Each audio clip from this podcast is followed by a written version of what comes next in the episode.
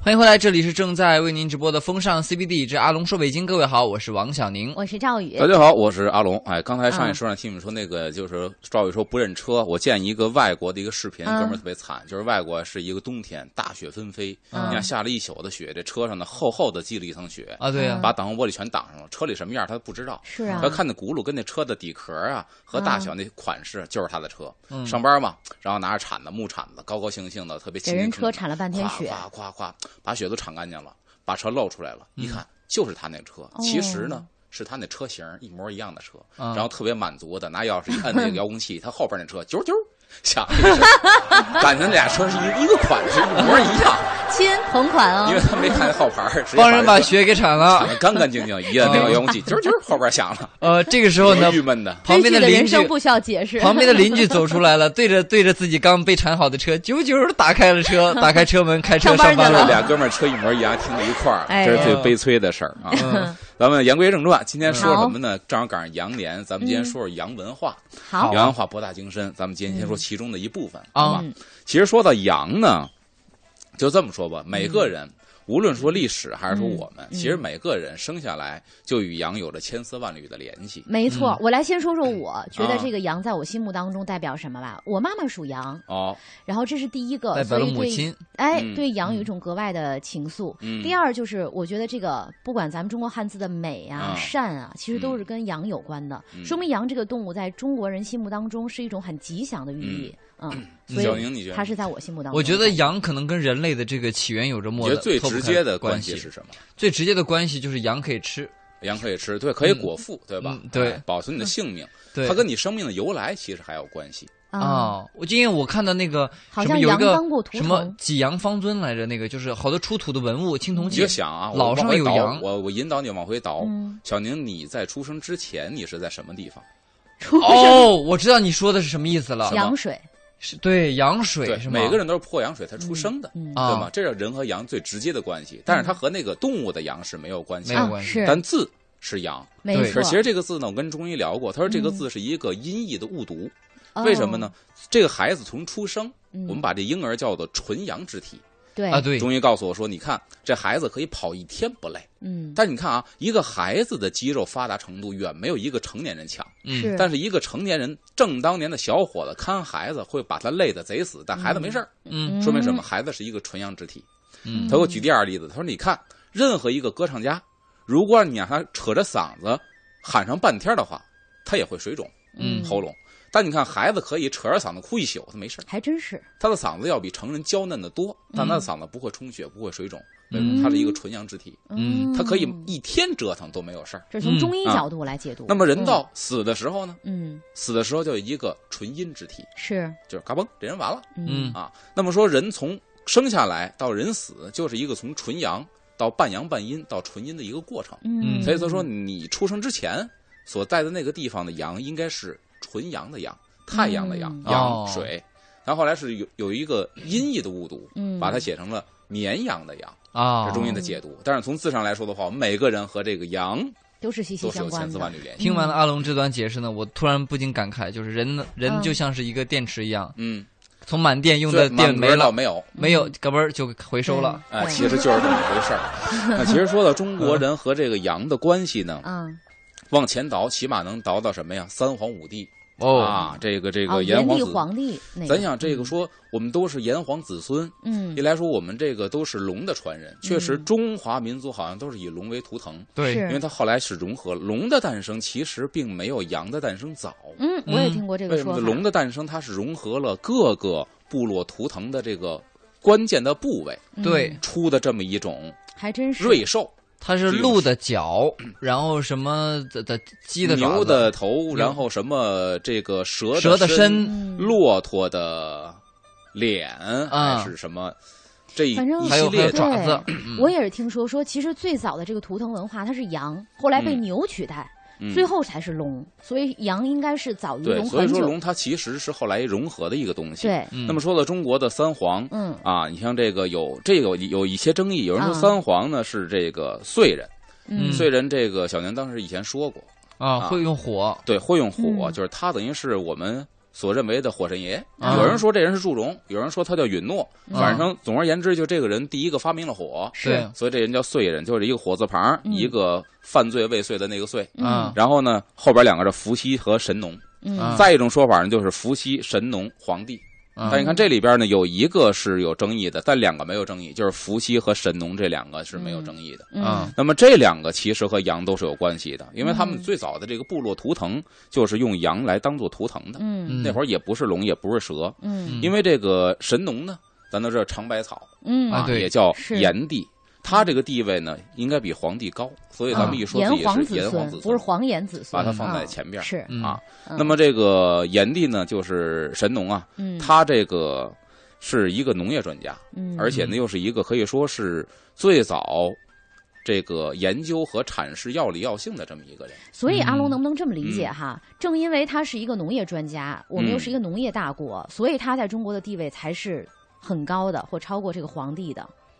没啊有他在，它原始社会它只有农业，它没因有为别他的我们是这对么啊说吧，对我们农业是很是这样，嗯我们为什么认为我们是炎黄？有时候其实南方的很多人，像贵州的，嗯他们认为我们的祖先是蚩尤，啊，啊，对对吧，就是说是你的地理位置造成了你，因为你的文化起源嗯在中原。嗯造成了你说我是这个农业的一个首领，嗯所以我是是这个如何如何。对，如果你的起源是在内蒙的话，啊，那就完了，嗯，对吧？那又不一样跟就这个位了是置。因地制宜，嗯你这儿就是农耕社对，会。你看这南以前呃上古社会这个古代哈、南方人民称自己叫九黎，它也嗯是就是我们中、中国这个大的一个华华夏民族的一个起源。北方就不就不是这么，北方炎黄子孙、嗯那有黄河什么之类的，嗯对对它不对一样。嗯，所以你看这个，他说这个这个炎帝呢，神农氏，他的姓氏呢姓姜，嗯然后在这个帝王世纪里边有记载说，姓姜，母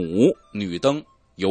华阳，嗯感神而生，炎帝于江水。这个江水在哪儿呢？查了一下，在这个陕西扶风法门寺扶风县，哦啊、在那个附近嗯啊。而且呢，很有意思的是，你看这个，他说这个炎帝，感神而生炎帝，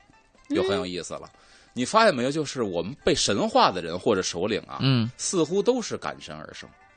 耶稣好像也是感神而生，对吧？嗯感神而生就是说，他的母亲感觉到了神如何如何，就嗯换句话说，咱们通俗易懂的借腹生子，嗯，他是神的儿子。神的旨意，释迦牟尼呢，是母亲晚上睡觉的时候梦到白象入胎，做了一个梦，嗯一头白象钻进肚子里，醒来之后发现自己怀孕了，嗯那也是借腹生子。嗯哎，你看这个炎帝也是这样，好像神的出生都不是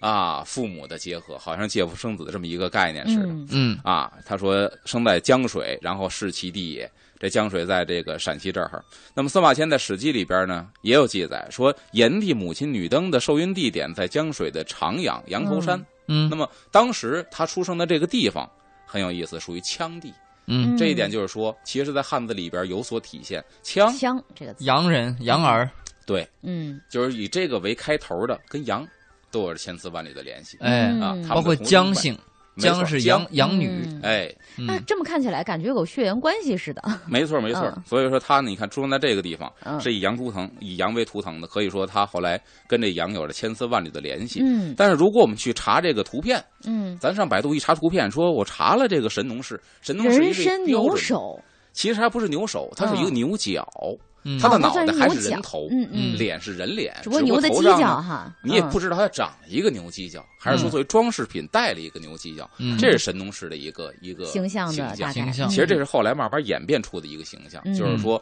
在农耕社会慢慢被重视之后，嗯那么对于这个农耕来说，牛它对人类的这个贡献，帮助是嗯最太大了，的，对，哎，嗯所以人对它需要是比较大的，嗯就变成了这样一个一个形象。嗯，所以说这个三皇当中啊，你看这炎帝个哈，炎跟帝他，的关系太密切，没错，嗯哎，而且呢还有就是什么呢？咱说到了伏羲，嗯嗯，伏羲很有意思，咱们哎，说这个我好像看过嗯，关于这个《易经》的产生，不是有很多种说法吗？嗯哼这个有就这周文王是吧？不，那个周文王是有一种说啊法好像，文王演卦，就是啊，大家不要啊，他是误会演变的，把对那个八卦《易经》和《周易》啊两个概念，千万不要闹混。啊，嗯为什么呢？《周易》是文王演卦，嗯在哪儿呢？在这个有里城，在河南，嗯就是商纣王把他逮起来了。啊，对把对对，他逮起来在他监没事儿狱里干边儿，他干嘛呢？琢就磨一的本书，嗯这一本书就是《易经》，嗯他拿着《易经》反复的看。这个时候，它演变出了八八八卦六十四卦，哦，嗯从八卦到对六十四卦的演演啊化，。那是周朝的易，对，对，但是周关文于姬伏文王演羲，卦嘛，对伏羲可是嗯真正的，他用这个说是羊角柱嗯，是吧嗯？他也是观的影子，观嗯看那影子插在地下的，对然后衍生出来的这个我们说八卦，哎，咱们从啊头开始说，伏好嗯羲这个呢，他和女娲说是兄妹恋。啊，我们看到伏羲的形象是什么样呢？人身，呃，人人上半身，嗯，然后蛇尾，人身蛇尾。嗯，嗯女娲也是人身蛇尾，对他看起来是嗯上边蛇两个的人后代，上边两个人啊是面对面的，底下两个尾巴是缠在一起是的这是女娲跟伏羲。嗯，嗯那么伏羲对人类最大的一个贡献是什么呢？其实说白了，他的贡献就相当于微软公司对人类的贡献吧， 嗯哦数据整合。 哦有点儿因为以前嗯我们人类是节省记事，嗯嗯，而到了说用易经来观察天象、记载事物，就是一个数据整合嘛。啊，哎，对对吧对，是所以说，的，他就相当于是这个微软的创始人，也相当于或者乔布斯这样的人。嗯就是说以前是什么呢？我们比如说有事儿，我们拿那个鹅毛笔是吧，嗯或者笔着做个毛记笔号，嗯蘸一下写纸啊上。嗯现在呢，伏羲说啊、这样我就我就搞了一个这个 Word 文文档哈，你们有什么事儿就可以记在 Word 文档上面，嗯就这种意思。嗯而且我的祖籍呢是甘肃天水，嗯，天水对有麦积你山你，们那儿就是你们那儿人呢，他 对是你们那儿人，对。然后呢，他是相传伏羲是在麦积山，就是说呃演出什么八卦什么之类的、嗯这种说法也有，在当地嗯流传。呃，这样的一个呃旅游胜地吧，对可对以对说是，而现在是麦积山石窟很有名，对吧？嗯一个古迹。嗯，而且就是我记得好像是说，呃，周朝是叫周易，它对对易经的解释还不一样。还有在更早期的时候，和夏朝和商朝的时候，易经有另外一个名字叫连山，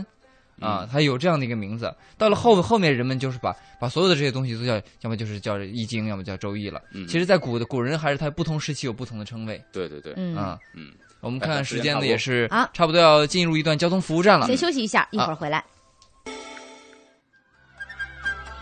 欢迎回来，这里是正在为您直播的《风尚 CBD 之阿龙说北京》，各位好，我是王小宁。我是赵宇大，家好，我是阿龙。嗯哎咱们刚才说到这个伏羲演卦，对吧？嗯嗯，他是受到这个羊角柱，羊角柱是古代祭祀祭哈祀、挂祭品或者图腾的一种这个工具。嗯他说看到羊角柱在地上的这个影子嗯而发明的。其实关于这个卦的发明有很多种，这是一种说法，说法对也有人说是节绳记事的一个演变或者是进化版，嗯哎对吧？其实节绳记事这个东西啊，对人类的这个影响是非常大的。嗯举例子来说，现在满街大家没事手里都拿上念珠，对吧？啊以前这是宗教工具，现在嗯变成一个盘玩的一个把甚件儿至了作为装饰品，嗯其实这个东西啊，它不光是佛教的东西嗯，啊，佛教里边使念珠，大家都知道，说和尚都挂念珠嘛。嗯但殊不知，天主教也用，嗯天主教念珠叫玫瑰念珠，念玫瑰经使的。嗯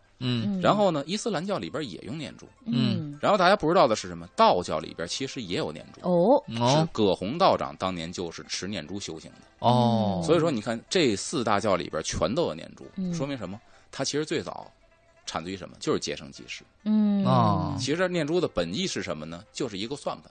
它不是一个横的算盘，而是一卦算盘。就是每一个珠子是一算盘子儿，它嗯甭管是念圣号的时候，还是念经的时候记数用的，这不就是节省记事吗？嗯还来到真今是天的社会嗯还能看到影子，而这个影子越来越重，嗯所有的年轻人都开始喜欢玩这个东西，什么东西啊？念珠念珠啊一人身上哦一手挂串儿我们这不说就是节啊省记事吗？嗯哦，就是我念一遍了，然后我就拨了一个一一对颗，对，是吧？其实每个宗教，甭管天主教嗯还是道教，还是嗯佛教，还是伊斯兰教，嗯它念珠的功能都是念圣号，念经怪不记数得用什么呢？就是那个念珠的制式啊，它啊里面有一个总要揪出来一个，就当是清零佛头了。嘛，对对对，嗯佛头，那所有佛头就清零了，或者说到了，你就你这方便你记一事。遍对的。而现在好多年轻 人，我发现哈，他可能不信任何的教，嗯，但是他这个念珠放在手里，你就像说即生即世也好嗯，他是让自己，比如拨楞的过程当中、盘念的过程当中心 静。其实现在新其实嗯型的不多，新造的特别的多，拿一 串夸夸，怎么还不变红啊？怎么还不挂瓷啊？越玩心越燥，这是我赵现在宇比较天天拿个小葫芦说：“哎，你看我这包浆。我可不是哦，嗯多。然后说，其实说到这个《周易》啊，或者易学啊，这嗯是中华文化一个非常宝贵的财富是的嗯只，不过后全来世界呢都在研究啊嘛，，被这个嗯这个心术不正的人给玩歪了。嗯嗯那么现在好多寺庙、道观门口就有那些算命的假大师，嗯那么政府也是极力的取缔。嗯比如现在我去雍和宫，我看到一个形象，一个一个现象非常的好，有一大喇叭嗯在街边广播，大家不要轻信道边的挂摊 儿这那啊，他反复播放，我嗯觉得挺好这是一挺好的事儿，挺好嗯哎，为什么呢？就是说他不要这他这帮人是纯纯的把中国的传统文化给糟践了是，嗯啊，给妖魔化了。嗯然后咱们接着说关于这个羊，这羊呢，其实在古代有很多的用处，比如说嗯咱说一个，呃，它也代表一个司法的公正，嗯，像这个汉代的这个《论衡》里边记载说，在尧帝主政的时候呢，哎，他有一个大臣啊，嗯这个大臣呢掌管着天下的刑法。说这个当时呢，这个大法官呢，他有一头羊，嗯这个羊呢就是长了一个犄角，啊，哦，这个羊呢是非常的这个耿直，对这个嫉是一个嫉恶如仇的神兽。哦，嗯它就能断善恶。对，嗯，，然后他碰到这个恶人呢，就一击就把他顶死。那哎哦有人说这个东西呢叫做什么呢？叫做谢志。哦，有人说谢志是龙生九子之一，嗯，也有人把这东西叫什么呢？叫鹿端。这个嗯鹿端呢，嗯那个鹿呢，就是犄角的角啊，那个不不，这不这么写不对，一个撇儿嗯，底下一个用，有用没用的哦用。哦，一个撇儿哦咱都们用，知道去那个字字儿念鹿啊鹿哦啊，对，鹿端端呢就是端正的端啊，鹿端啊， OK 还有一水乡叫鹿直，对对对嗯，鹿直，嗯嗯哎，那有一个水乡啊，也是这个字。然后在《论衡》里边说到呢，说其罪已者，令羊处之。就是这个大法官呢，嗯觉得这个人啊似乎有罪，就把羊牵出来，令羊处之。嗯这羊什么样呢？有罪则处，无罪则不处。嗯就是他很通神，有通人性，或者有一种第六感特别强。嗯嗯哎，这个东西呢，后来也很有意思， 就是现在我们如果去这个故宫博物院玩的话，啊能嗯看到故宫博物院呢有专门一种建制叫宝座间，嗯这个宝座间呢是一整套的建制，嗯说白了就是有身份和地位的，不见得是皇上做的，嗯皇上做的肯定叫宝座间，嗯比如说太后的或者皇后做的也可以叫宝座间。嗯嗯一般这个宝座间呢会有几种东西组成，第一呢背后肯定要屏风嗯啊，前边放一把椅子。嗯椅子前边是脚凳儿，放脚使的；左右两边呢有香几嗯嗯啊，香几前边呢有这个香筒，嗯基本上这么一对儿一对儿的出来，这一套四平八稳的嗯，叫宝座间。嗯，但是如果我们去看三大殿的宝座间，说白了太和殿那把龙椅旁边，我们看到一种香炉，就叫嗯路端的香炉。嗯哦，这个路端香炉呢，是一个我见的有像古墓院藏的啊，有这个铜鎏金的，嗯有景泰蓝的，它嗯非常多，因为它几乎每个宝座间都会摆俩路路端，嗯，在这个宝座的左右两边香几上，一边摆一个，嗯似乎都会有，所以它那个特别的多。它怎么点香呢？那个路端是一个非常浑圆的身体，嗯然后呢是一个兽头，这个兽头很像狮子，哦，但是它脑门上一根犄角往后杵着，哎这它还前边啊嗯呢这个脖梗子底下呀嗯有一个销子，这个销子其实是一个荷叶，嗯你知道吧？把这脑袋往前一掰，等于脑袋就起来了。这腔子呢里边是空的，嗯把香料点完之后扔在腔子里边，把脑袋啪再往回一推就扣上，够高级的，然后从他这鼻子和嘴就往外喷烟，嗯呵那个烟就是香嘛。啊哇，太这样高级感觉了了不错哦啊，所以当时故宫使的香具很多，这个路端香炉是一个，嗯哦嗯包括还有垂垂恩香筒，有碧玉的，整个一个香亭，一个筒状的，但是上面镂刻雕工，雕工非常的好，上面是一个金的一个六棱的一个亭子盖儿，嗯，这个也是皇上上朝之前要把这个香点上，所以嗯每次皇上上朝要点香的哦，然后那个嗯香就从那个缝隙里面氤氲出来，是啊，吗对呀、而且它嗯哦叫垂恩香筒。故宫里边的史料是怎么记载的呢？就嗯是说，皇上用的香肯定是好香，但皇帝在上朝的时候，底下大臣跪在这儿奏事的时候，皇帝点的香，大臣也会闻到，嗯对吧？这香是不可能控制他闻不到的。嗯，那给皇上点的香，大臣也闻到了，嗯说明什么？说明皇上的恩泽已经谢伏主击你隆们恩了呐，，哦所以嗯叫垂恩相同，这事把儿皇帝的恩赏赐给你们一些。说法还挺多荣幸啊，嗯是吧？这个路端，这这个这个香香炉在嗯故宫博物院很多。据说为什么摆这个呢？一个是说路端是一种神兽，嗯一个叫路端，也可以就刚才说的谢志，反正嗯独角羊。嗯说这个东西呢，一来是可以护驾，嗯它随时跟在皇帝身边，保护皇帝安全，哦叫护驾之功。嗯第二呢，就是辨忠奸善恶之功，嗯就如果有奸臣当道的话，他会幻化出来顶死这个奸臣。嗯，所以呢，这么一个寓意摆在这个殿堂之上，也就是说，有这么羊一有这含个义公正的含很义多的奸臣啊，上朝都好多年了，就说这，嗨，那没用说白了，它就是一 个，你也可以说它是一震慑个之物图吧，腾震慑之物。啊，对对对，嗯，只有也是奸臣自己心里知道有没有有用，敬畏心在他。其实说白了，嗯能杀，奸臣的皇上嘛，嗯路端摆在那儿也是提醒皇上嘛。啊，就是是有奸臣，对你就是要你要随时警惕嗯这个朝堂上有没有奸臣。路端是不会说话的，嗯对对对，但你看到他，没错你会要想到嗯我是不是朝里边有奸臣了？嗯哎，然后还要说到，咱说下边说这个羊，刚才赵宇在第一时段说了，嗯说这羊它的这个字的产生啊，嗯说文解字》里边这个说这个羊大为美，对吧？嗯说美字儿呢就归为羊啊，称这个美干也，从羊从大。是，然后六羊羊在六数当中呢是主要是己善的，就是嗯供宅实用的啊，嗯然后门与善是同义的。嗯从这个地方呢可以看得出来，就是古人认为羊好吃是羊大。啊，现代人认为呢是羊羔， 但是呢，就是各有各的口味 吧。没错嗯啊，现在也有人觉得羊羊羔不如羊肉好啊吃。也有对啊嗯有，反正我呢有个人的意见，扯点题外话，比如说这个羊肉嗯啊，有些这个卖涮羊肉的馆子嗯在那儿做广告，就说我这个羊肉特别的好，嗯一点膻味儿没有，不吃羊肉的人到我这儿都能吃，嗯而且我这个羊肉吃起来跟黄瓜一样。那我心想，黄瓜多少钱一斤呢？你那羊肉如果吃的跟黄瓜一样，嗯 那我还不如买黄瓜黄瓜吃去呢那。我我买 黄瓜吃不就完了吗？对，嗯，就是我觉得羊肉，他想形容羊肉嫩，呃，嗯但是不他他不膻是他形容是没有一点儿膻味儿，嗯所以说你不吃羊肉的人，你都可以吃我这个。啊，我觉得这个有点儿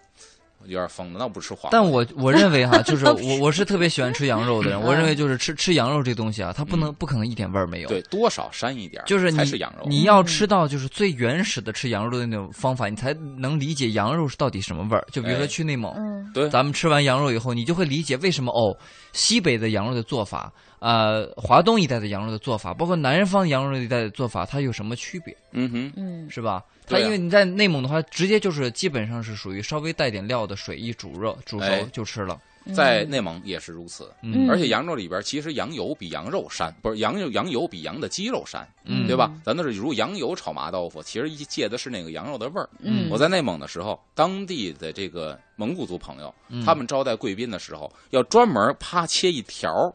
大概有这么一寸宽，然后这么一拃长的这么一嗯条羊油，啊，整一条儿。人家特别的这个吃功夫，把那羊那这条羊肉一把一拃长的羊肉这个这羊油啊，嗯哦架在这个胳膊的里侧，啊知道干吧什？么呢？就小胳膊里侧，嗯然后呢，这嘴顺着胳膊过来，把这把这个羊肉的这个羊油这条儿这底部给叼住，然后啊往里一吞儿了，啊，整个这一条羊油嗯啊就进去了，这是最高礼节。啊你是贵宾，我才给你。哦， 当时多少人都不这行这，对对没对，这你我你没吃过太腻呀啊嗯。我从小嗯吃羊肉的人，这方法也欠整个点一能接条羊受油，。嗯其实你看那个味儿非常的 窜，人觉得这个东西好，啊，贵宾才给呢。哦，哎，不这一是样羊您肉。要真是到那儿做 客，给您这一条，您心里明白啊，您是贵宾。嗯， 哎。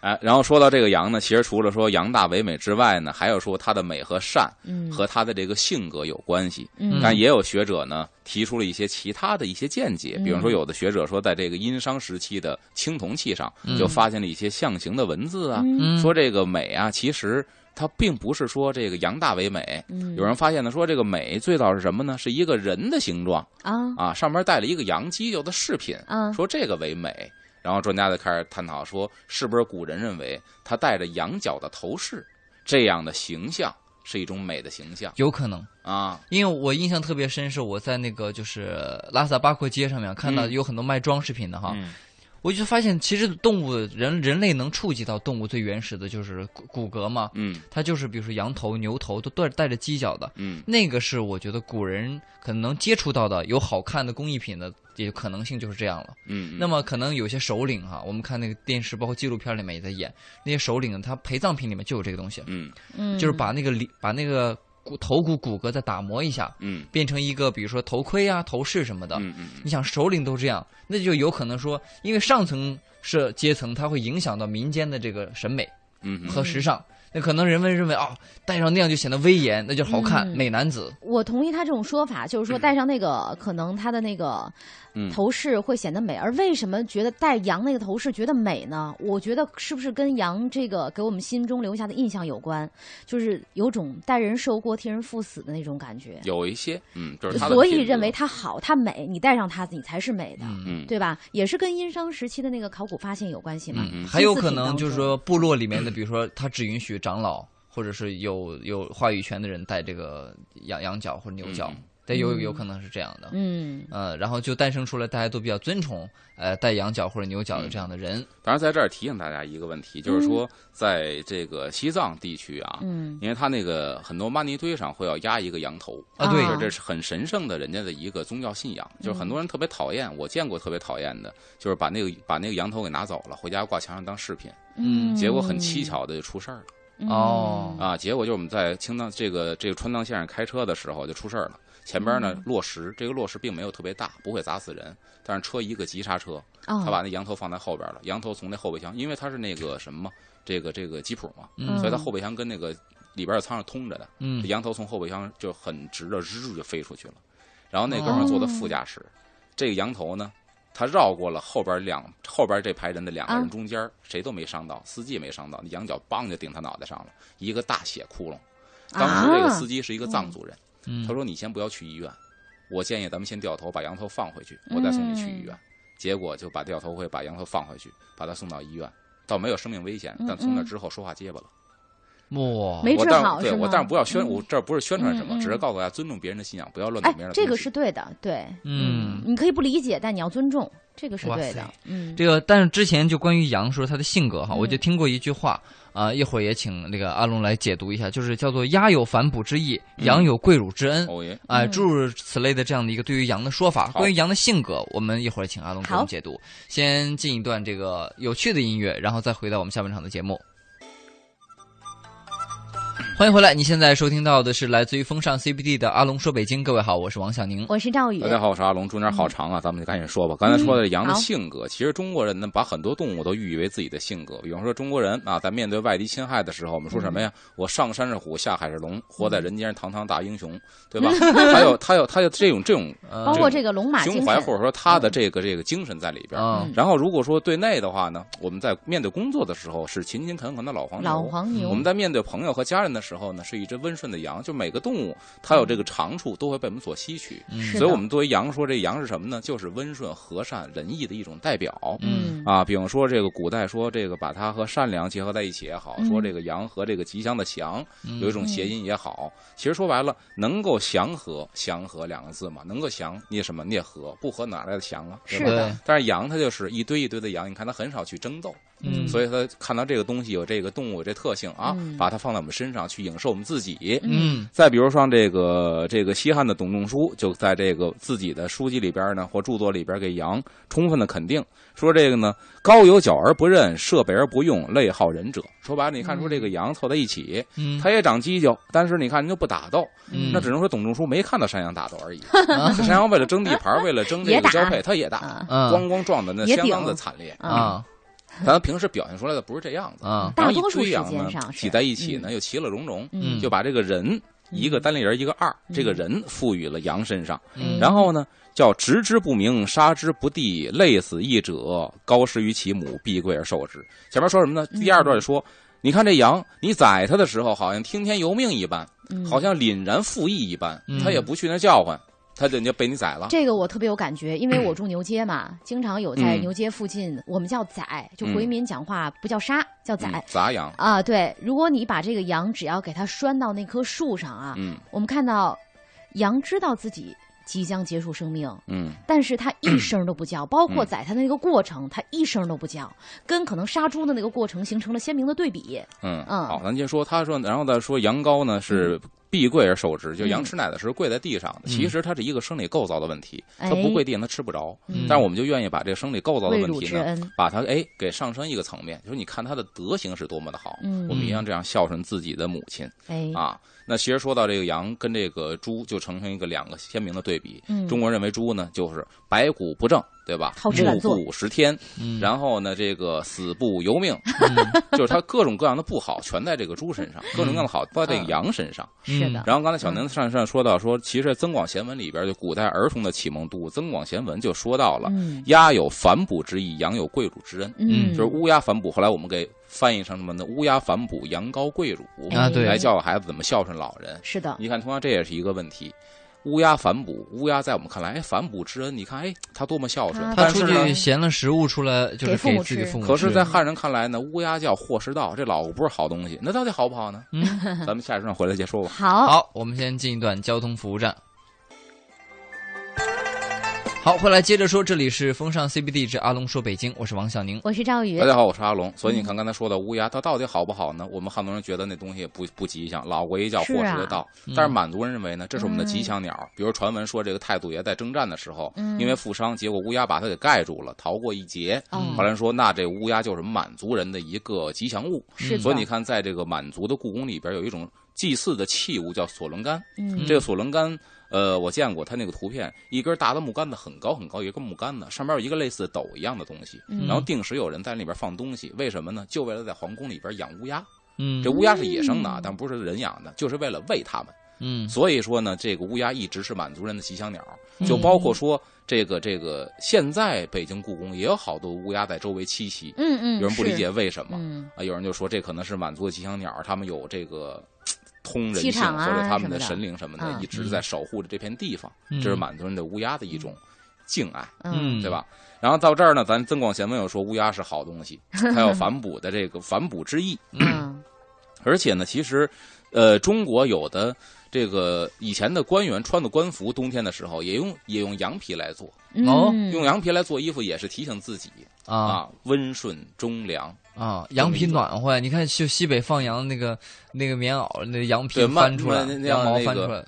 麦穗儿羊羊皮，就他啊那个羊皮打了卷儿了，跟那麦穗儿的嗯一身一身的，对啊，吧？对对，特暖和。就说官员穿这个羊皮的衣服，也是提醒自己要感恩。这个小羊跪乳之恩，他不是也懂得感恩嘛？嗯。嗯然后其实你看这个这个羊啊，对于中国人的影响还有什么呢？比如说中国有一个习俗叫送羊劝孝的习俗，嗯，在农历的六七月，这时候呢，一都般是是叔叔送给侄子哈，不是叔叔送侄子，啊是舅舅送外甥。哦，舅舅送外甥，这个为什么不这能够关系一直搞不清对楚。这关系，我一讲就搞清楚了啊。姥爷送啊给外孙子，啊或者是舅舅送给外甥，啊，嗯舅那舅为什送么外非甥要？是这么一个形式呢？因为是感谢妈妈，主要是孝敬母亲，哎，是吧有？说当年妈呢妈那有阵儿一的个小孩儿不孝敬，嗯嗯不孝敬的情况下呢，那么这个娘家的舅舅嗯为了教育这个孩子，他毕竟不是你的孩子嘛，嗯嗯，打不了骂不得，这人家家的孩子，嗯那就只能呢用其他的方式来感化这个孩子，把这嗯孩子呢给拉到一个羊群的边儿上，嗯，嗯让那孩子看这小羊吃奶。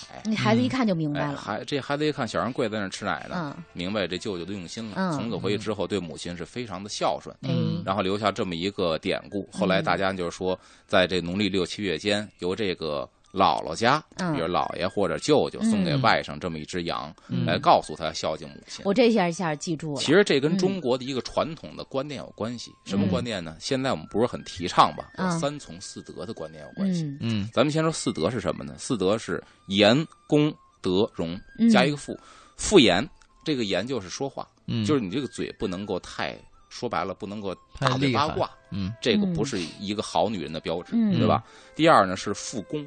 一个女人应该会女工。嗯，这女工除了女工之外呢，还有家务，你得嗯会干活，不能是一个懒妇。嗯然后呢，还有这个妇德，一个女人要有德行，嗯对吧？咱也知道，如果想让这个丈夫死得快，娶一个败家娘们儿是最好的方法。这是他他进监狱就快点儿，嗯遇见什么事儿，好媳妇儿都是得了得过且过，咱这不跟别人他是玩化见识解，对嗯对，要是碰见一个败家的是事儿，拱火 啊，你能能忍喽？我跟你说，我没法跟你过了，嗯你怂包蛋，这准得出事儿。嗯还有呢，富容，这容呢不是说好看，嗯但一定得端庄大方，嗯这讲究的是这个四德。嗯三从呢，其实很可怕。对呃，第对一从我倒觉得可以啊。第一从是什么呢？就是你幼时从父，嗯这应该的。这在家里应边，该的你还没对出嫁之前呢，你孝要敬听你爸的。嗯嗯这现在也应该。第二和第三有待商榷。第二呢，嫁人之后呢，从夫，嗯就是你爷们儿说什么是什么。嗯，所以中国的传统观念里，夫呢，就是天出了一个头儿，就是夫字儿。是的啊，嗯那就是你的以父天为天，所以为什么以前的这个这个老北京妇女说这丈夫一死都哭的天儿呢？哎呀，我的个天儿，她哭天儿，她的天没了。嗯，这天是他的塌这了个丈夫嗯嗯那么丈夫死了之后呢？你如果不幸啊，你这个丈夫死了，你成寡妇了，这时候呢，从子，嗯，太可怕了，真的后代啊，你你得从你儿子没了自己，啊。 这个从你儿子呢，也不是说你儿子像你爸似的管你，倒不是这么不孝，嗯嗯而是什么呢？就是说，第一，你儿子有抚养你的这个义务，嗯你从他就是他要养活你；第二呢，家里边一些大事主权 让他拿是主你意，儿子拿主意，他说了算。嗯所以说，女人一直是一个从属地位。嗯那么，在这种思想观念的传统思想观念的影响之下，一个女人嫁过去之后，为什么都说男怕入错行，女怕嫁错啊郎？郎，嗯，这是古代，现在不怕了。你现你在不入错行，你可以辞职；嗯你嫁错郎，你可以离婚。嗯但以前不是，嗯嫁错一个郎，那真是一辈子毁了。嗯对你都得从他嘛，嗯你不从他，社会舆论你受不起；嗯你要从他，你天天受虐，你可怎么办？嗯，好在真的这是回咱这不是说什么两会开完了，这个反家暴，哎，这个这个嗯法律和相关规定出来了，你看现在这个地位是越来越提升啊，了。对，哎是，对，不能够拿这个羊羔的这个形象去形容我们当代社会的女性听众啊。嗯现在女性都 是拿老虎来比喻嘛， 拿羊比喻，现在男的是 羊，男的是公羊羊，啊你知道吗？公羊，如果公若是羊也是很好斗的哟。嗯啊，弱势群体， 啊，然后还有呢，古代还有什么呢？嗯就是以羊为质，这东西什么呢？就是说白了，也拿羊送礼，哎，嗯这是一个高级的礼品。嗯有人以前这个这个高级的礼品还不是一般人可以送的，就士大夫、公卿阶层嗯，是拿这个小羊羔来当成一个礼品来送。比如嗯再往下，普通官员呢拿大雁嗯啊，这个这个就鸿雁嘛，拿这个嗯来送礼。知识分子呢，一般的知识分子用什么呢？用雉鸡，雉鸡是野鸡，嗯，这其实也很难得嗯，啊，嗯不是家鸡，野那鸡是很漂亮的。嗯嗯普通老百姓呢，就是布匹嗯啊，它是分这个层哎次据的，说送拿羊送礼的时候要挑小羊羔是吗？对不都能是小送大羊嘛羊，对吧嗯就是上大夫相见以高，是以嗯布四为之，就是拿一个小羊儿，嗯？还得呢。拿这个把它蹄儿给捆好了，